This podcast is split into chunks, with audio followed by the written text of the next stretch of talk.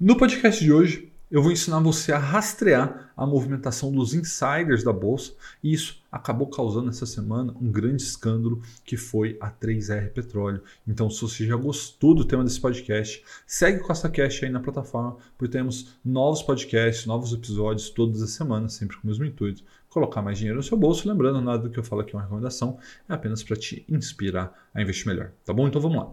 Primeiro, vamos entender o que aconteceu nesse caso da 3R. Né? Ela anunciou durante a semana uma capitalização, ou seja, um aumento de capital de 900 milhões de reais na emissão de novas ações, e isso vai ser necessário para ajudar ela a honrar os compromissos financeiros que ela fez junto com a Petrobras, ali na compra do Polo Potiguar, enfim, outros projetos também. E aí, com esse anúncio, as ações caíram 15%, o que é relativamente comum em casos de aumento de capital. Tá? Só que, depois disso, apareceu uma grande polêmica no mercado. Um dos conselheiros da 3R comprou opções de venda, né, ou seja, puts, seguros, ao longo de todo o mês de março para se proteger da queda dessas ações. Tá? E esse é um movimento totalmente atípico e que fez com que ele ganhasse um bom dinheiro com a queda das ações, e isso acabou se tornando uma grande polêmica. E essa história ainda vai dar muito pano para manga, né? Muita coisa ainda vai acontecer.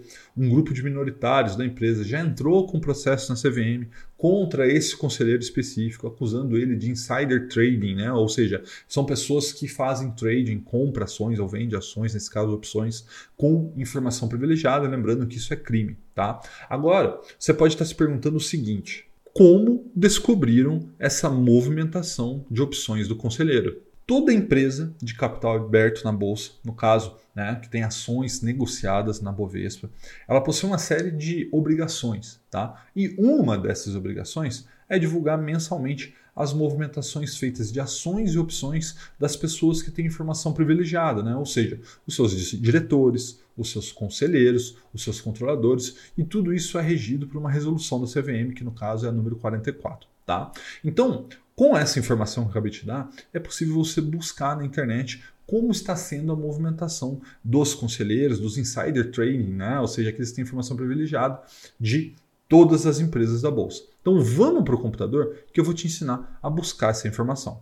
Primeiramente, você vem aqui no Google e coloca essa informação que eu vou colocar aqui. Ó. Você coloca RI, né, de relação com os investidores, e aí você pode colocar aqui a empresa que você quer buscar essa informação. No caso, a gente vai procurar aqui da 3R, né, que é RRRP3. Tá? Ao colocar essa informação, você vai colocar ó, 3R Petróleo e aqui você entra no site deles, já vai abrir, tem uma série de informações aqui. Então você vai buscar as informações que eles prestam à CVM, né, que é por causa da resolução 44. Então você vem aqui, ó, informações aos acionistas, depois você vem aqui, ó, documentos CVM, tá? E aí vai carregar aqui uma série de documentos, assembleia, acionistas, e aqui embaixo, ó, escondidinho, tá aqui, ó, valores imobiliários detidos.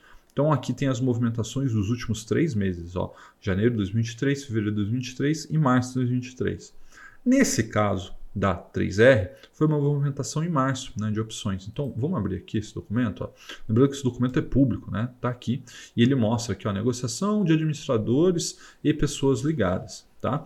E ele começa aqui ó, com é, denominação da companhia, 3R Petróleo, tá? grupo de pessoas ligadas, ó, conselho de administração, tá? as pessoas que tomam decisões na empresa. E aí o saldo inicial do mês foi que o conselho de administração tinha 4,2 milhões de ações, tinha 1.6 opções de compra e zero opções de venda, tá? Então, lembrando que quem compra uma opção de compra acredita na alta da ação. Quem vende uma opção de compra acredita na queda.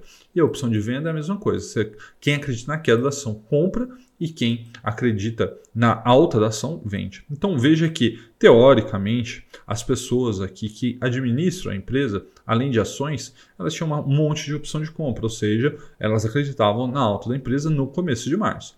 E aí teve uma série de movimentações em várias corretoras, aqui ó, Necton, BTG, tá? É basicamente Necton e BTG. E o saldo final, que é o que importa aqui para a gente, é o seguinte: não houve troca de ações. Veja que eles nem compraram e nem venderam ações ao longo do mês, mas as opções mudou drasticamente. Né? Existiam, como a gente viu aqui, 1,6 milhões de opções compradas.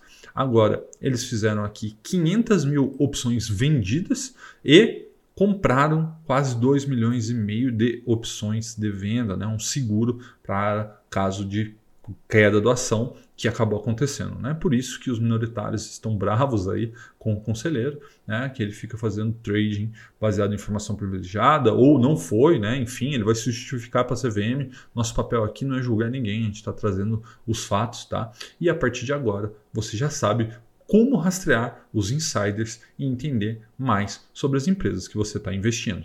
Tá bom? Um forte abraço e até a próxima!